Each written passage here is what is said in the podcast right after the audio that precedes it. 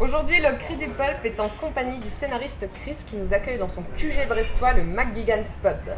Bonjour Chris. Bonjour. Tu as suivi un cursus d'histoire qui aurait pu te conduire à l'enseignement. Tu as occupé un poste de libraire également. Pour finalement choisir, il y a une quinzaine d'années, de te consacrer entièrement à la bande dessinée, euh, mais en gardant toujours euh, à l'esprit euh, l'histoire comme leitmotiv, on va dire, de tes, de tes récits. D'où te vient cette sensibilité? Alors ça c'est toujours euh, la question récurrente à laquelle euh, parfois on est bien incapable de répondre parce que je ne peux pas mettre euh, un souvenir précis sur ah, tiens tout d'un coup j'ai découvert l'histoire et c'était extraordinaire.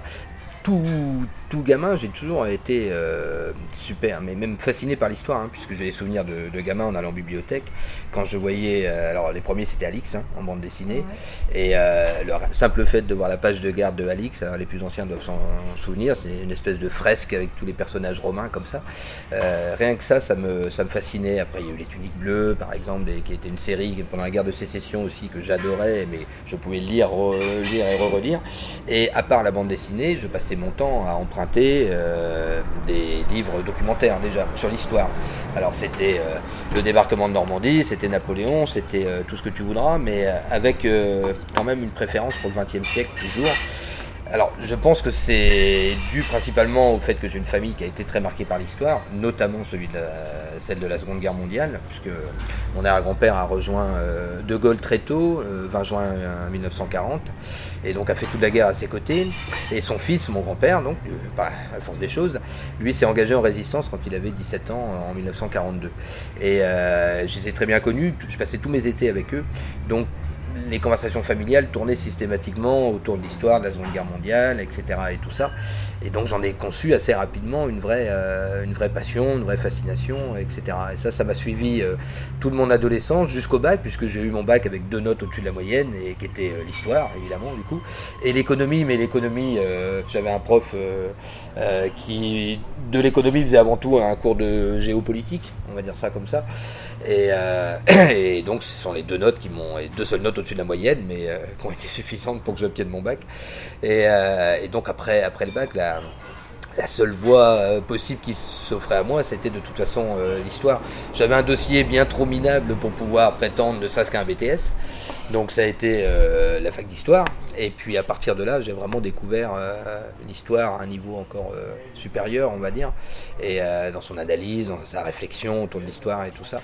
Et où dans le même temps, j'ai rencontré des dessinateurs de bande dessinée. Donc ça a été concomitant à la fois l'intérêt pour l'histoire qui, qui grandissait encore et qui passait un cap et puis le désir d'écrire des histoires issues de, l'histoire en elle-même, où euh, on sait très bien, il n'y a qu'à se pencher de toute façon pour avoir des récits euh, que la fiction est loin la plupart du temps.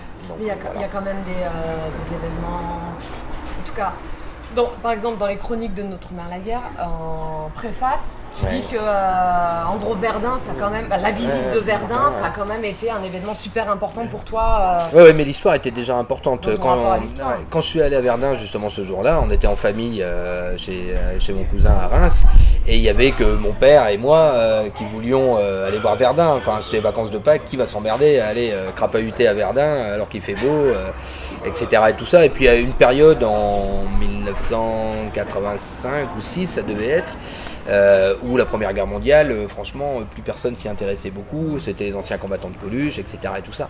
Et moi, je voulais absolument aller voir Verdun. Et, euh, et c'est vrai que ça m'intriguait déjà un petit peu avant la Première Guerre mondiale, mais pas du tout autant que la Seconde Guerre. Et là, pour le coup, j'avais pas de mémoire familiale autour de la Première Guerre mondiale. Euh, si mes ancêtres étaient trop jeunes ou trop vieux pour l'avoir faite. Euh, et, puis c'était très éloigné de chez moi, très éloigné de la Bretagne, alors que, alors que Brest, euh, évidemment, a été très marqué par la Seconde Guerre mondiale. Et, c'est vrai que la découverte de Verdun, quand j'avais 14 ans, ça a été un vrai choc. Jamais j'aurais imaginé qu'un paysage puisse garder à ce point-là des stigmates d'un combat qui avait eu lieu à l'époque 70 ans auparavant. Et, et c'est vrai qu'à partir de là, ça s'est transformé en en beaucoup d'interrogations sur euh, le pourquoi, le comment euh, de ce conflit-là, comment surtout les hommes avaient pu vivre euh, ce qu'ils ont subi pendant cette bataille. Et 20 ans plus tard, ça a donné Notre Mère la Guerre. Donc c'est vrai que Notre Mère la Guerre, on peut dire, est née vraiment lors de cette balade à Verdun, même si j'avais pas l'histoire évidemment, mais la, fascination, hein, le mot est pas trop fort pour, pour ce qu'ont vécu les C'est pas pour le conflit en lui-même, c'est pour ce qu'ont vécu les hommes et les femmes pendant cette période, ce que la guerre a pu leur, leur faire subir. Et puis peu de temps après, je suis allé en Irlande du Nord, et tout seul, hein, j'avais aussi j'avais presque 15 ans à ce moment-là. Bah, c'est l'histoire de coupures C'est l'histoire de coupures irlandaises. Et c'est vrai que j'ai pu voir là de façon réelle et en direct ce qu'était un conflit armé et qui, qui a qui doit tout à l'histoire. Enfin, le conflit nord-irlandais, euh, c'est bien pour ça que ça a été euh, et que c'est toujours euh, très difficile et à l'époque c'était indémerdable parce que c'était marqué par des, siècles d'histoire et d'affrontements, etc. Et donc couper cet affrontement pour réussir à faire la paix, c'était un enfer. Et donc le, le simple fait de, de voir vraiment qu'il fallait comprendre l'histoire pour comprendre une situation et d'où ça venait, etc. Et tout ça. Et c'était quelque chose de primordial. Je me suis dit que voilà, il fallait. Euh, j'avais envie de faire, de raconter des histoires en prise avec la vie des gens, toujours. Donc avec ça, on, fait, peut faire des récits très contemporains, euh, voilà, de la petite vie quotidienne. C'est ce que fait très bien Étienne Dabodo, par exemple. Euh, moi, avec ma fascination pour l'histoire, j'avais envie de donner à comprendre aux gens le monde dans lequel ils vivent.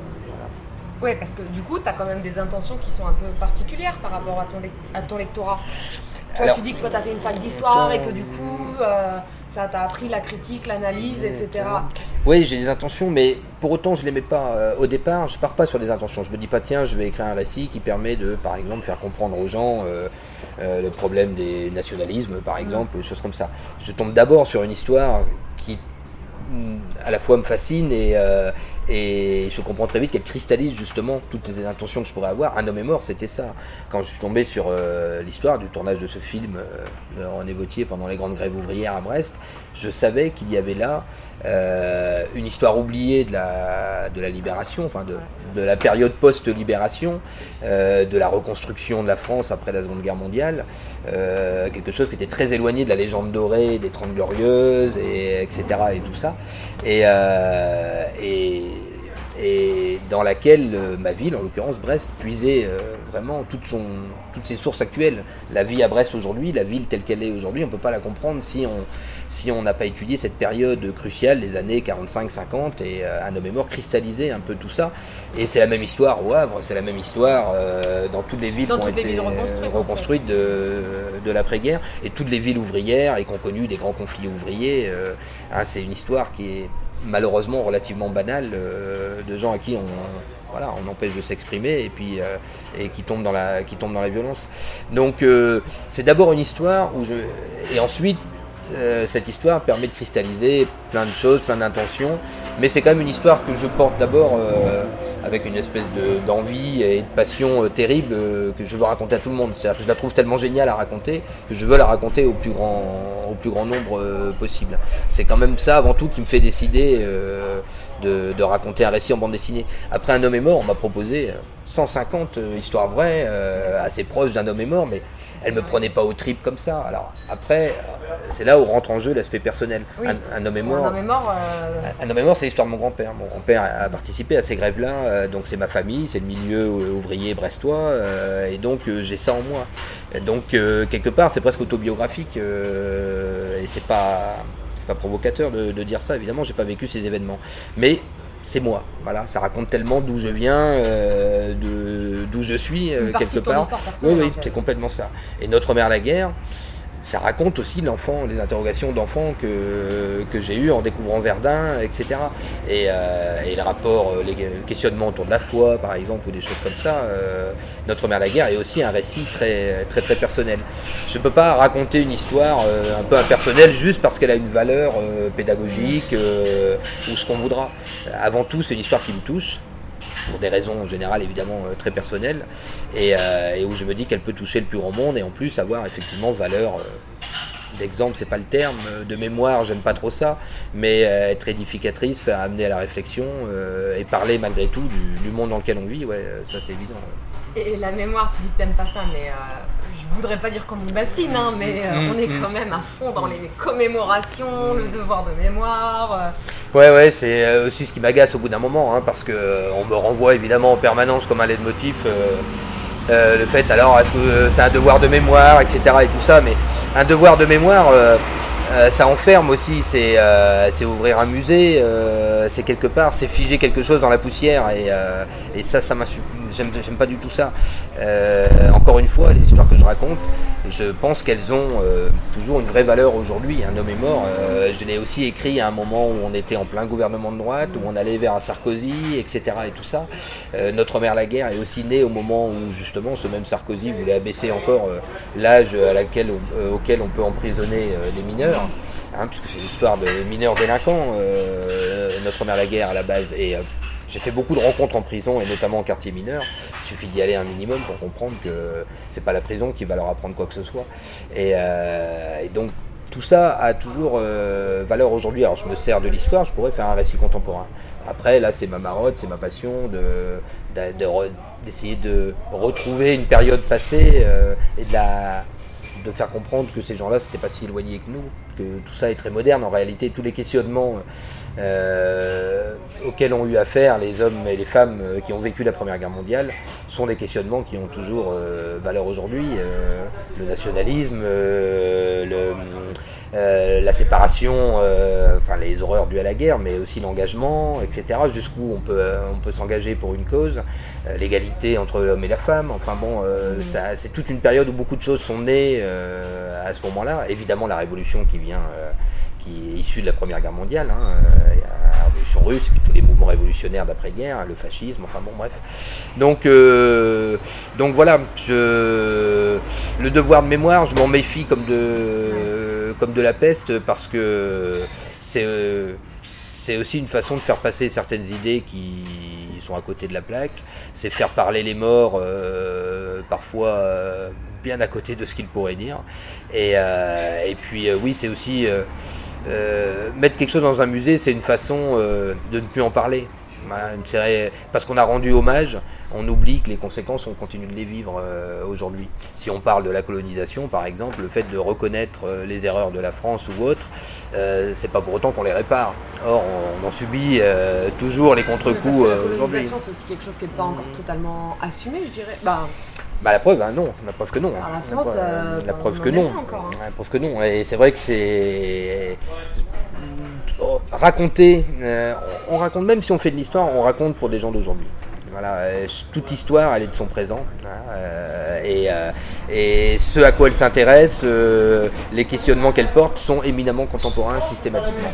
On ne va pas raconter la Première Guerre mondiale en 2014 comme on l'a raconté en 1984 ou en 1964. Euh, elle, est très, très très différente à chaque fois.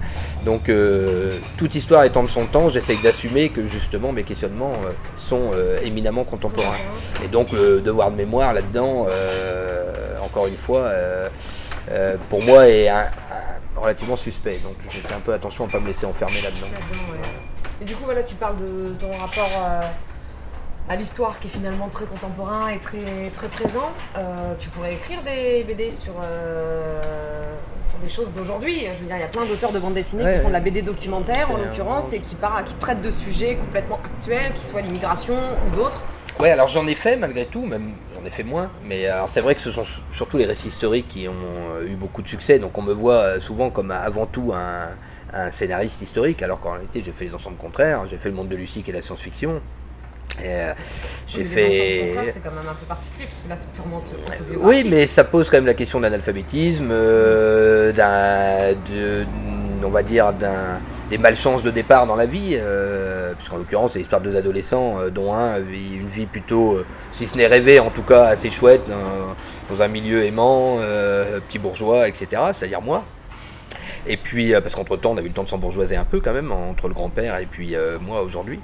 Et, euh, et, puis, mon meilleur ami, Eric, avec qui j'ai écrit ce livre-là, qui lui, bon, était éminemment plus compliqué, sans diplôme, etc. Et tout ça. Donc, c'est quand même un récit contemporain. Je veux en faire d'autres, j'en ai fait un autre d'ailleurs, que j'ai pas mené au bout pour l'instant, qui s'appelle Politicalité, qui est sur une troupe de théâtre de femmes ouvrières, licenciées de leur usine, et qui, ont, qui avaient créé une pièce de théâtre pour raconter un peu leur histoire, donc qui évoque évidemment les méfaits de la mondialisation et la disparition de ce monde euh, ouvrier, etc. et tout ça.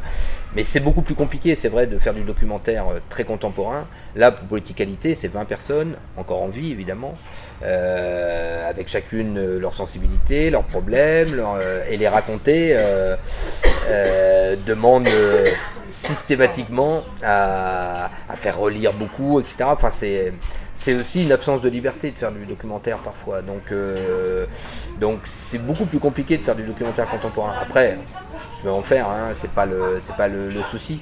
La, difficulté, c'est que quand on s'intéresse beaucoup à l'histoire, on y trouve quantité d'histoires on se dit ah putain il faut que je raconte ça, il faut que je raconte ça.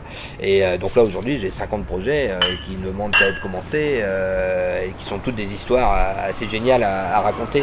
Donc il faudrait qu'à un moment donné je prenne sur moi, que je m'extirpe un peu du récit historique et que je ne m'occupe plus que, que du contemporain. Mais c'est ah, pas, facile à faire. Plus que du contemporain, mais. Euh, non, mais en... à éviter en tout cas que le récit historique prenne 90% de mon temps. Mais bon, après, c'est des fois c'est le hasard, c'est la passion qui commande, c'est les rencontres, c'est les opportunités, mm. euh, etc. Et tout ça quoi. Mais je veux en faire d'autres. Hein. J'ai plusieurs autres récits euh, là-dessus. Il faut que je trouve le temps de les faire quoi. Et du coup, tu trouves que la bande dessinée, c'est un bon, c'est un bon médium, c'est un support euh, qui est adapté, pertinent euh, bah, pour raconter l'histoire? euh, Je me pose pas énormément la question parce qu'elle est ma grammaire naturelle. Voilà, j'ai toujours j'ai appris à lire avec la bande dessinée, j'ai toujours imaginé mes histoires en une suite d'images fixes et même n'étant pas dessinateur, pour autant, ça a toujours été la bande dessinée dans laquelle je me sentais le, le, plus à l'aise pour raconter. après, le vrai avantage de la bande dessinée, au-delà des aspects narratifs, le cinéma a ses atouts, le roman euh, en a d'autres, la bande dessinée a les siens, mais c'est quand même une liberté euh, de travail qui est immense, qui est sans commune mesure avec euh, les contraintes logistiques ou financières du théâtre, les contraintes encore plus logistiques, encore plus financières du, du cinéma, l'aspect un peu trop solitaire du roman, la bande dessinée pour un scénariste, c'est quand même forcément une œuvre de collaboration.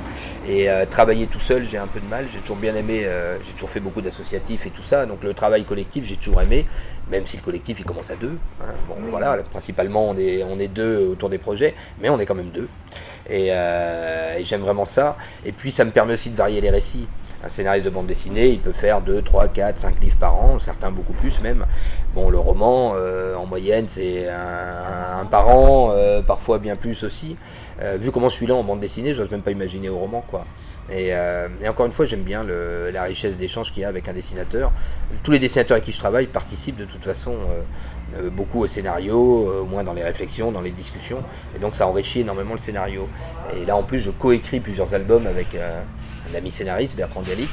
Et c'est vrai que j'adore. Hein. Là, on, a trouvé une façon de travailler qui est super enrichissante euh, et, pareil, très chouette à vivre. Donc, travailler tout seul euh, dans le roman m'emmerderait un peu. Euh, m'embêter avec la multitude d'intervenants inhérents au cinéma, par exemple, m'agacerait beaucoup. Donc, je trouve que la bande dessinée est un juste milieu parfait pour moi. Voilà.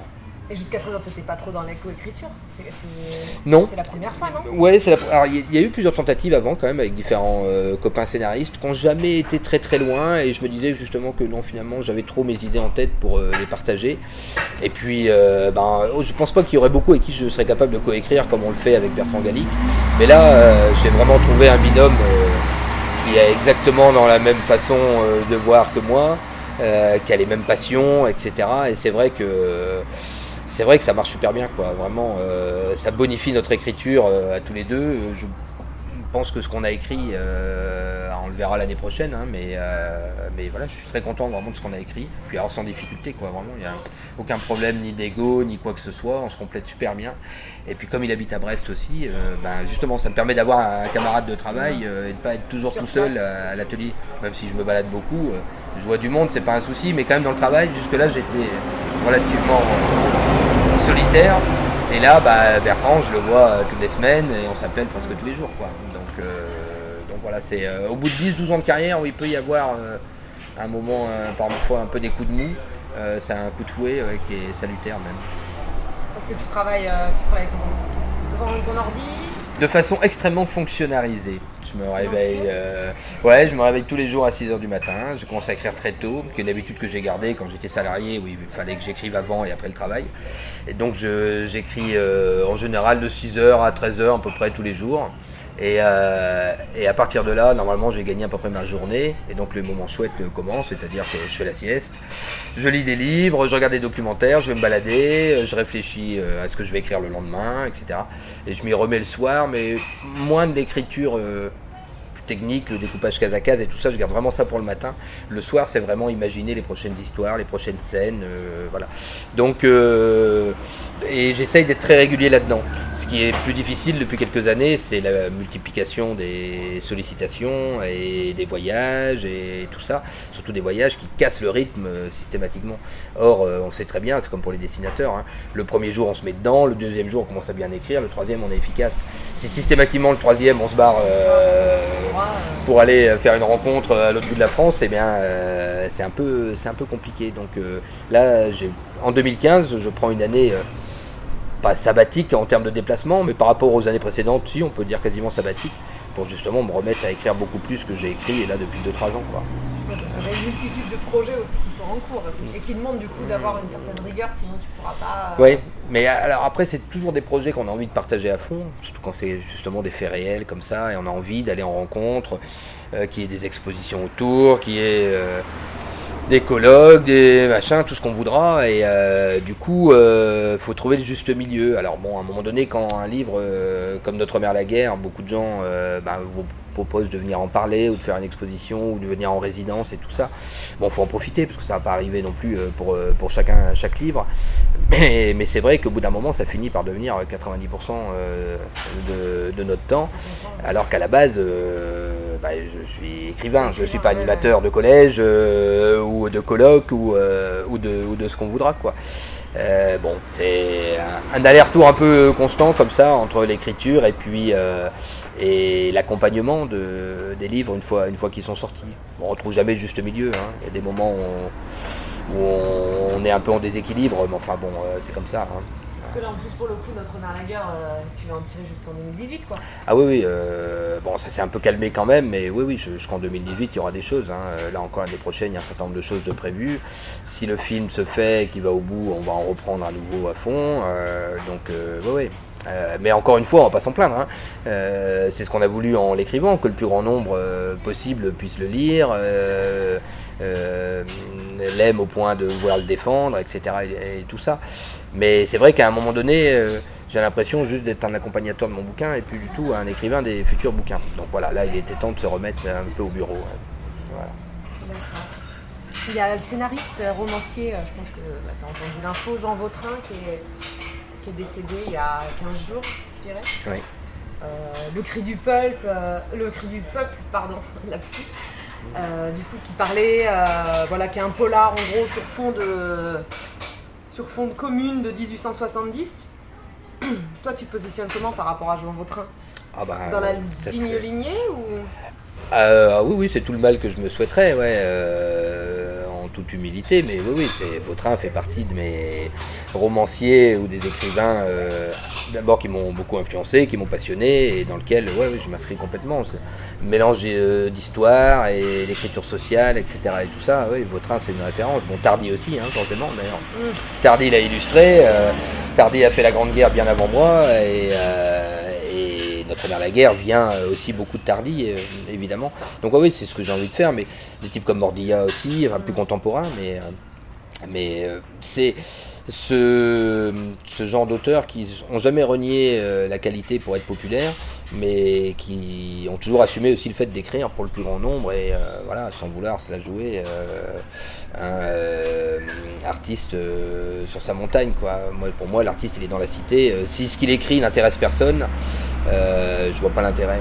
Et euh, l'auteur qui dira qu'il s'en fout complètement du public ou autre et que ce qu'il importe, c'est ce qui crée son œuvre et tout ça, est un fiefé menteur ou un connard. Mais, euh, mais voilà, à ce moment-là, pourquoi il fait la démarche d'être édité si ce n'est pour être lu Mais non, non, j'aime bien le fait de pouvoir assumer, de vouloir aller vers le plus grand nombre et justement de leur raconter des histoires et leur raconter qui ils sont ou d'où ils viennent, hein, tout simplement.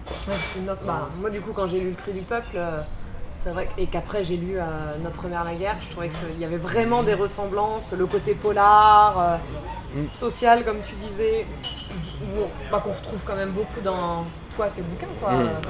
Oui, sur fond de révolution, de révolte. euh, Oui, l'autre euh, important derrière, c'est Steinbeck. hein, hein, que j'ai lu, euh, décou- j'ai commencé à découvrir à 14 ans et euh, bon, Steinbeck fait partie aussi euh, de mes de mes grandes plumes chéries.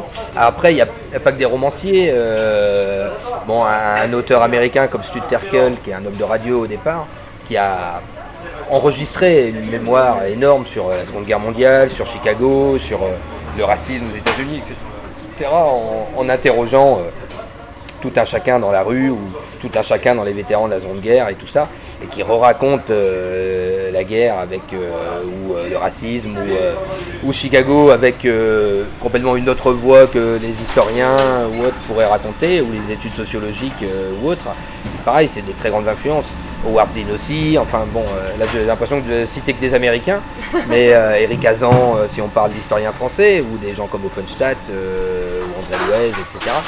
Euh, Il n'y a pas que, que des romanciers ou des auteurs de bande dessinée qui vont, euh, qui vont nous influencer. Il y a vraiment euh, aussi des cinéastes, des sociologues, des historiens, euh, des hommes de radio, enfin bon, euh, tout ce qui participe justement, encore une fois, à rendre un peu euh, aux gens euh, tout ce qu'ils nous apportent. C'est-à-dire, eux, ils nous apportent des histoires, à nous de les raconter à la, à la hauteur et de les faire passer. On est des passeurs en fait. hein. Voilà, moi je vois mon rôle vraiment comme ça, j'invente rien. hein. La plupart du temps, euh, je reprends que du fait réel. Par contre, je les amalgame pour en faire un récit euh, qui essaye d'être à la hauteur de ce qu'il raconte et d'être juste. Voilà, exact, je m'en fous un peu, on le saura, on le saura jamais. Euh, mais être juste quoi, par rapport à ce que ces gens ont vécu. C'est ça que je recherche en fait. Et puis tu racontes pas que. Bah, voilà, tous tes bouquins, ils ont pour toile de fond des événements historiques, soit, mais euh, tu racontes quand même ce qu'on appelle des petites histoires. Tu mêles des petites histoires à la grande histoire. Ouais, parce que c'est comme ça qu'on donne de la chair au récit. Sinon, justement, on fait des livres d'histoire, on fait des manuels, mais, euh, mais de pouvoir euh, se saisir d'un petit événement, d'un d'un parcours humain euh, ou autre, euh, mais qui, encore une fois, cristallise en lui euh, énormément de choses. Le personnage de Notre Mère la Guerre, bon, Notre Mère la Guerre est une fiction, mais en réalité, nos personnages sont composés d'une multitude de petits destins. comme ça, relativement anonymes pour la plupart, et qu'on a rencontrés dans des mémoires, dans des carnets intimes, dans des journaux, etc. Et tout ça. Et on amalgame tout ça pour essayer d'en faire un syncrétisme assez juste d'un soldat de la Première Guerre mondiale, ou d'un flic de la Première Guerre mondiale, ou d'un euh, jeune, euh, un très jeune soldat de la Première Guerre mondiale. Et, euh, c'est vrai que c'est là, c'est là-dedans où il y a la vie, voilà, la chair, la, enfin encore une fois, des fois on tombe sur des histoires. Si on en faisait une fiction, évidemment tout le monde nous dirait, oh, on en fait un peu beaucoup quoi. Et ben non, en plus c'est vrai, c'est un fait réel incroyable. En plus c'est vrai, la vie est assez formidable quand même. parfois. Ou terrible, ça dépend d'ailleurs. Euh, Ouais. Il y a les deux évidemment, mais c'est ce qui m'intéresse. Ouais. Alors je sais jamais quand, quand va venir la prochaine histoire ni rien, puisque c'est ça, je suis juste en éveil permanent, euh, en lisant beaucoup, en écoutant beaucoup, et puis tout d'un coup il y a une anecdote qui passe, un truc sur lequel on tombe, et, euh, et puis boum, et là on se dit, euh, ouais. Notre mère à la guerre, au départ c'est une anecdote, hein. c'est deux pages dans les carnets de Louis Bartas sur ces très jeunes soldats, adolescents délinquants euh, envoyés au front. Voilà, ça fait, je ne sais même pas si ça fait deux pages euh, chez Bartas. Et puis chez, finalement, c'est, chez moi, ça a fait 250 pages. quoi. Et tes prochains projets, alors, ça porte, euh, voilà, je crois que ça porte sur l'équipe de football du Front de Libération Nationale euh, algérien. Ouais, notre première équipe d'Algérie, ouais, entre autres, ouais. Ouais, bah là encore, c'est très personnel. Hein. Moi, je suis un footeux euh, invétéré, euh, malheureusement, euh, parfois, mais ou heureusement pour d'autres. Enfin bon, si j'avais pas été champion du monde de bande dessinée, euh, j'aurais été champion du monde de football. Voilà, c'était mes deux ambitions quand j'étais petit.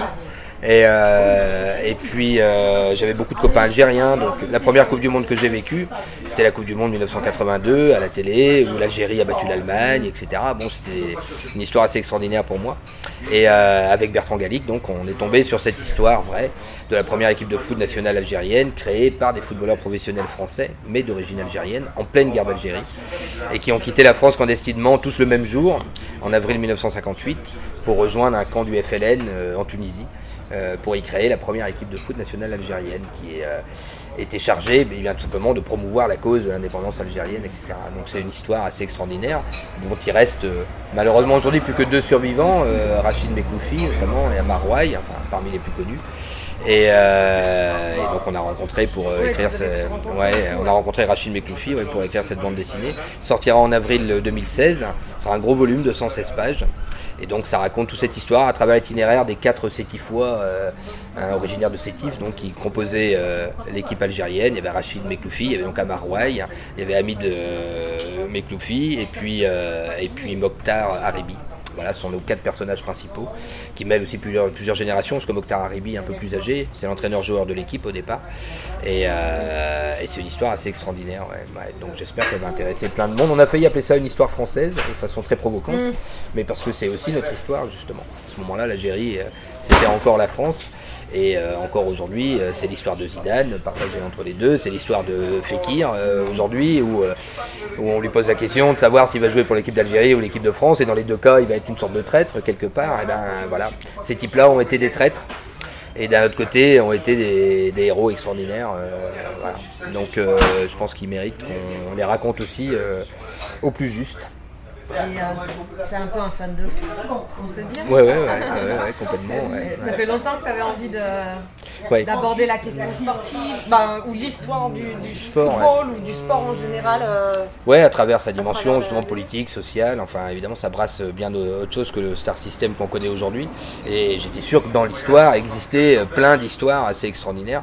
Et pendant des années, j'ai un peu essayé de convaincre des éditeurs de créer une collection de documentaires euh, sportifs et historiques comme ça, dans lequel j'aurais fait des livres. Mais euh, bon voilà, je voulais qu'un éditeur euh, lance un peu le, euh, le principe, si ce n'est la mode. Et puis comme ça venait pas, bah, j'ai vraiment fini par, euh, voilà, m'y atteler euh, quand même euh, tout seul. Et puis, puis là, oui, les éditeurs ont vraiment suivi, hein, parce que c'est un projet sur lequel beaucoup d'éditeurs avaient envie de le faire. Et on va en faire d'autres derrière. C'est-à-dire, c'est pas, on fait un premier récit autour de cette équipe d'Algérie, et le deuxième parlera de Major Taylor, qui est le premier cycliste noir américain à être devenu champion du monde très tôt, hein, fin 19e siècle, début 20e siècle. Et ça brasse aussi toute l'histoire américaine autour du racisme, puisqu'il a été soumis beaucoup à ça. Il est descendant d'esclaves, hein, évidemment, vous mais fils d'esclave, hein, ancien soldat de la guerre de sécession pour son père, etc. Euh, et, c'est le début du monde industriel aussi, avec le développement de la bicyclette comme moyen de transport. Enfin bon, bref, ça brasse aussi euh, beaucoup de choses. C'est une histoire assez extraordinaire, celle de Major Taylor. Donc il y aura, ça, ça sera le prochain récit après.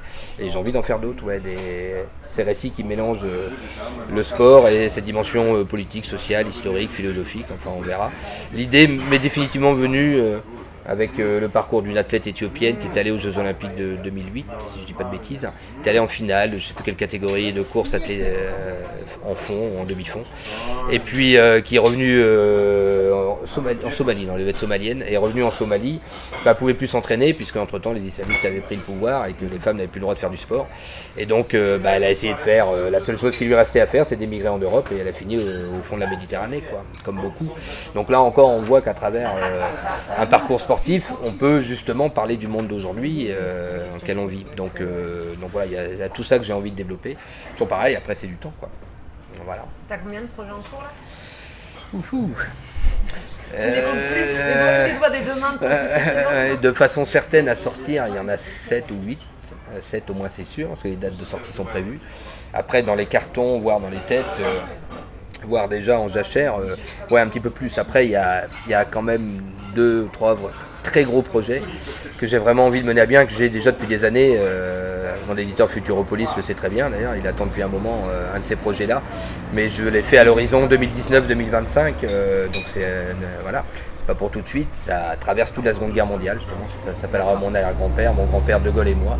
Et là, on sera vraiment sur les questionnements autour du devoir de mémoire et tout ça. Et c'est un ensemble de parcours biographiques, dont ceux de mes aïeux, mais pas seulement.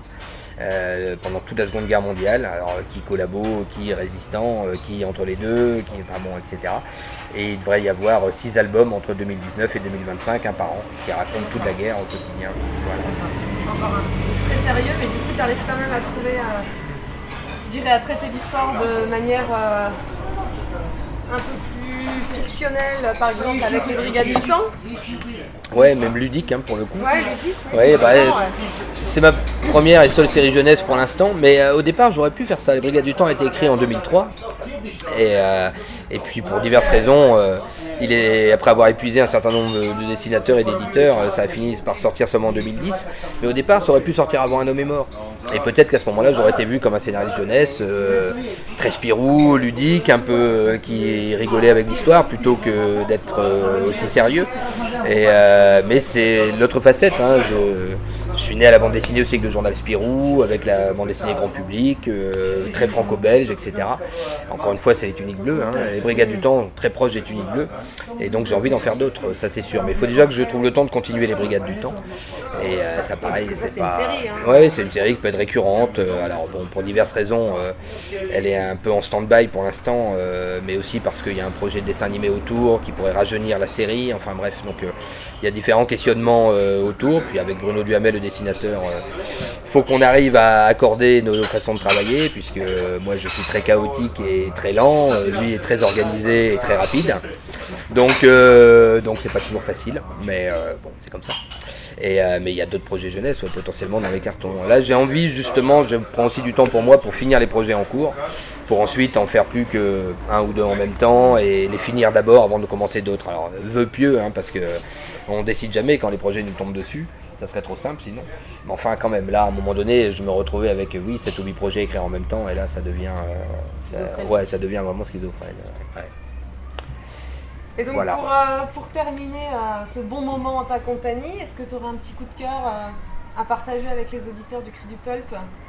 Ah bah tu risques d'en parler en plus, puis comme on est à Brest, on va parler de Soucoupe, l'album de Aubion et Arnold Weffleck. Alors Aubion au dessin, qui est le premier auteur avec qui j'ai démarré. Hein. C'est pas mon premier livre. Euh... Projet avancé, euh, ah oui, euh, avec Obion, bah, on a créé notre atelier ensemble sur Brest et puis euh, on a signé notre premier contrat ensemble avec une série qui s'appelait Le Déserteur, qui a malheureusement été arrêtée au bout de deux tomes. sortait chez Delcourt et parce que je m'étais un peu disputé avec, avec Guy Delcourt, puis la série marchait pas très bien, n'était pas non plus ultra réussie. Donc voilà, ça s'est arrêté. Puis après, on a monté plusieurs projets ensemble, avortés effectivement. Donc peut-être qu'un jour, euh, on arrivera enfin à refaire un projet ensemble et un chouette projet. En attendant, bah, je l'ai refilé dans les pattes de Arnaud Weffleck, euh, que j'avais connu autour de la musique, plutôt. Et, euh, et euh, j'encourageais Arnaud justement à, tenter le scénario de la bande dessinée parce que je trouvais qu'il avait des univers en lui euh, dans ses chansons qui étaient géniaux à mettre en bande dessinée. Donc ils se sont rencontrés comme ça, Aubion et lui, et ils ont fait un premier album ensemble, Villebrequin, qui était déjà très chouette. Bah, le, tout premier, voilà, le tout premier, album d'Arnaud. Voilà. Et puis et donc aujourd'hui ils viennent de sortir Soucoupe, qui est l'histoire d'une rencontre entre un type un peu neurasthénique qui se pose plein de questions sur l'amour et tout ça, et un extraterrestre. Euh, que les humains intriguent beaucoup. Alors voilà, je n'en dis pas plus parce que c'est assez irracontable. Euh, hormis ça, ça se passe dans une ville qui ressemble à Brest euh, sans l'être réellement, mais bon, qui est une ville un peu, un peu fantasmée, mais où il y a beaucoup de matière brestoise à l'intérieur. Le dessin est magnifique, c'est super tendre et tout ça, c'est vraiment tout ce que j'aime. Je serais totalement incapable d'écrire. Et, donc voilà, si vous voulez un album ovni, c'est le cas de le dire, bah, prenez sous coupe. C'est pas mal comme formule de fin, dis donc. Ouais, c'est très bien. J'aurais dû bosser sur le marketing euh, ah, pour leur éditeur. On, ressent le, communicant. Ouais, c'est ça, de, la revue dessinée, c'est ça. Voilà. Bon, bah, Chris, merci beaucoup pour ce petit moment. Et puis, euh, bah, à bientôt pour les auditeurs du Cri du Pulp. Voilà, à bientôt.